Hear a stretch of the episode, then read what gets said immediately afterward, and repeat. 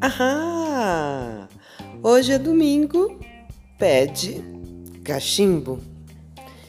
Como pede cachimbo, meu cachimbo hoje é o livro A Voz do Dono: Cinco Mil Anos de Machismo e Misoginia, de Tama Star. Depois eu coloco a foto. E foi um presente do Paulo e da Heloísa, do Território Vivo, aqui de Tu, que trabalham com leitura, formação de leitores, projeto sociocultural, ambiental, são ótimos. Casal Paulo e Heloísa, do Território Vivo, que fazem um trabalho aqui no bairro do Pedregulho. E já vi que esse negócio de podcasts vai me fazer falar muito errado. Vocês vão compreendendo aí no meio da história tudo e me desculpando desde já todas essas imperfeições.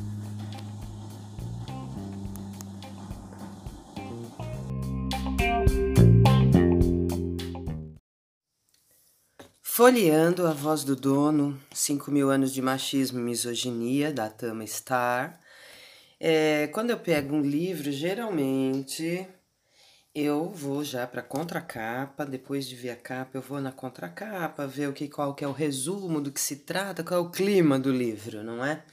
E aqui na contracapa tem uns desenhos muito bonitos, depois eu vejo de quem são aí. E tem algumas frases e os desenhos, os, os rostos do, dos seus autores, não é? Então, Napoleão Bonaparte diz: as mulheres não são mais que máquinas de produzir filhos. Shakespeare, em alguma obra dele: fragilidade, teu nome é mulher. O outro é Confúcio. É lei da natureza que a mulher deva ser mantida sob o domínio do homem. Mick Jagger, gente, está nessa lista. Para o que as mulheres precisam de dinheiro? Que as mulheres precisam de dinheiro? Quem mais Freud? O que uma mulher deseja? Com interrogação, e depois você vai ver lá na frente a teoria do pênis. E. Gente, eu tô aqui não estou entendendo muito bem, acho que é Nietzsche. Na vingança, como no amor, a mulher é sempre mais bárbara que o homem. Uau! É dele mesmo, Nietzsche. Então diz aqui no pé da página da contracapa, uma bem-humorada antologia de frases machistas para que as mulheres conheçam melhor seus adversários e para que os homens pensem mais antes de falar. Falei, uau! Já me veio aquela coisa assim ariana, né, que eu sou de Ares, planeta regente Marte. Vamos parar por aí porque eu não sei muito mais que isso. Só sei que meu ascendente é leão e minha lua é em escorpião. Ai, ai, ai. Então, quando eu ouvi a palavra adversário. Não que eu seja, tá, gente? Mas é que inspirou assim, falei, ah, é, seu danado. E para que os homens pensem mais antes de falar, vou dar uma folhada com mais atenção. Pede um cachimbo este livro, não é? Ou até o final desse livro eu vou encontrar um um outro símbolo para esse cachimbo é muito machista, não é? Sei lá.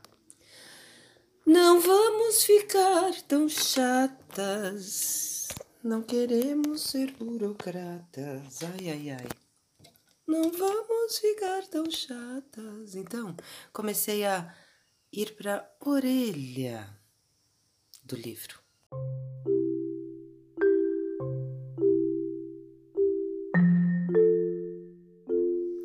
Opa, segundo passo do folheando seria ir para as orelhas do livro.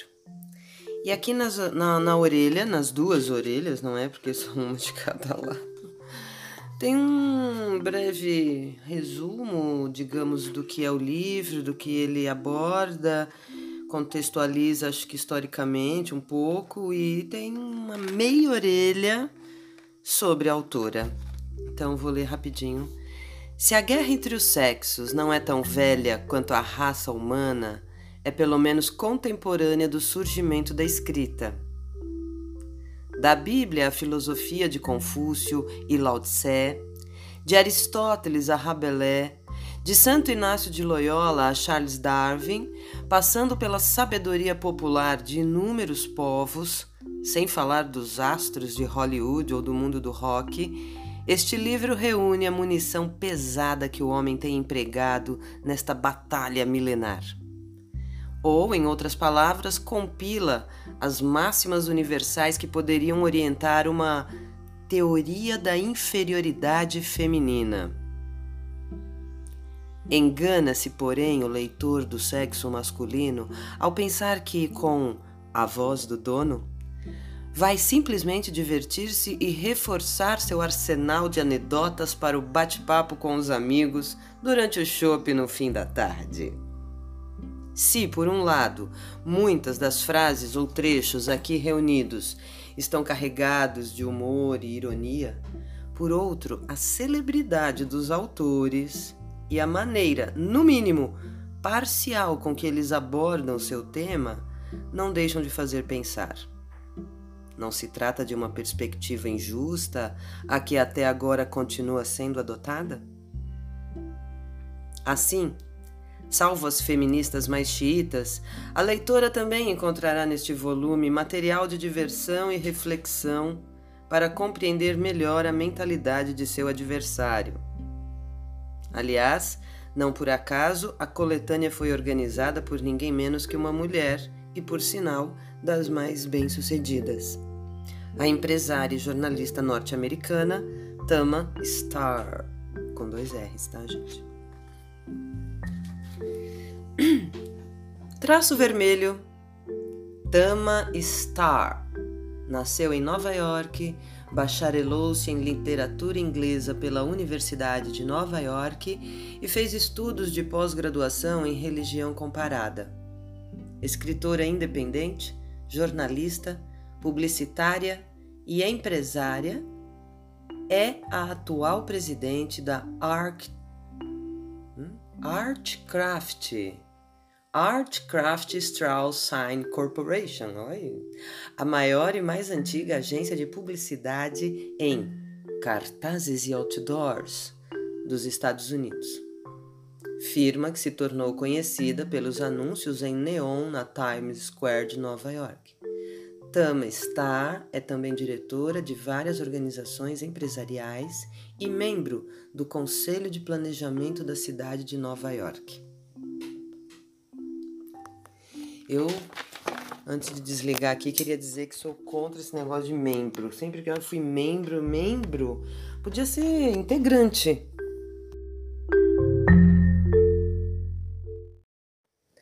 Ok, esse é o folheando 3, indo para a primeira página, depois de ter visto a contracapa, as orelhas, mas esse deveria ter sido também o segundo, sei lá. O...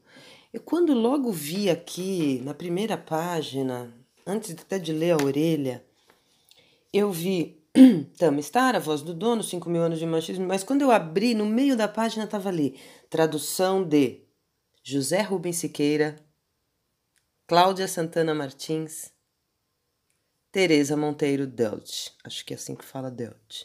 Carimbo, cortesia e tal, mas chamou minha atenção José Rubens Siqueira, um grande amigo, mestre, com quem tive o prazer de trabalhar, eu e meu companheiro Nando Bolognese. Quem me ajudou muito no início do Ler é uma Viagem, traduziu os contos do Andersen, fez com que a gente escolhesse os contos de Andersen, nos seduziu para os contos de Andersen e foi um grande mestre. É, um grande mestre. Ai, parei com isso. É, é, é, é. Então, me interessou muito porque o José Rubens Siqueira é um grande tradutor e é uma pessoa em quem eu confio. Então eu falei, nossa, mais um ponto, mais um fio desse confiar que vem lá do Paulo, da Heloísa e vem também do Zé Rubens Siqueira e vem de muita mulher que eu respeito. E vamos folheando pouco mais. Daqui a pouco o sumário E para finalizar esta série, eu gostaria de ler na íntegra a introdução. A introdução na íntegra. Repita três vezes comigo: introdução na íntegra, introdução na íntegra. A Voz do Dono, 5 mil anos de machismo e misoginia, de Tama Star. Introdução. Grandes homens de todas as épocas, sejam quais forem suas convicções, concordam com assustadora unanimidade que a mulher é, naturalmente, inferior ao homem. Nenhuma outra tese reúne em tão fervorosa concordância personalidades tão diversas quanto Buda e Nietzsche, Confúcio e Darwin. O que, porém, nunca antes se admitiu é que, a teoria da inferioridade feminina constitui em si mesma uma filosofia coerente, racional, como as mentes que a adotam, convincente nas premissas em que se baseia e tão lógica e engenhosa quanto qualquer criação dos irmãos Marx.